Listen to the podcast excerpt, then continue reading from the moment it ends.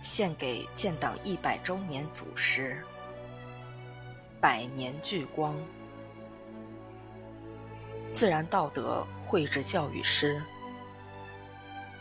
贺志华。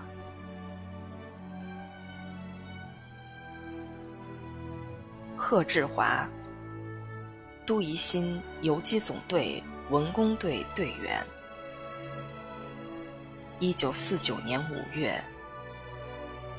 桂西北人民解放军第五团，遵照上级关于跳出外线、破坏敌人交通运输线的指示，决定攻打驻守新城大唐的国民党军队。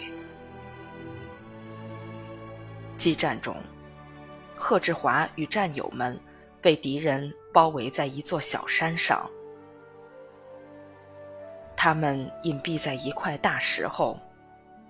与敌人顽强抵抗，最终寡不敌众，不幸英勇牺牲，年仅十七岁。贺志华给姐姐的诀别信：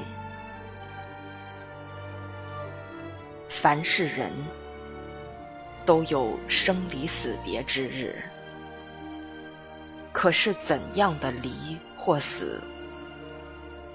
假如像我这样的离开了你，甚至于不幸的话，永远永远的离开了你，即这人间，那也是光荣的，有价值的。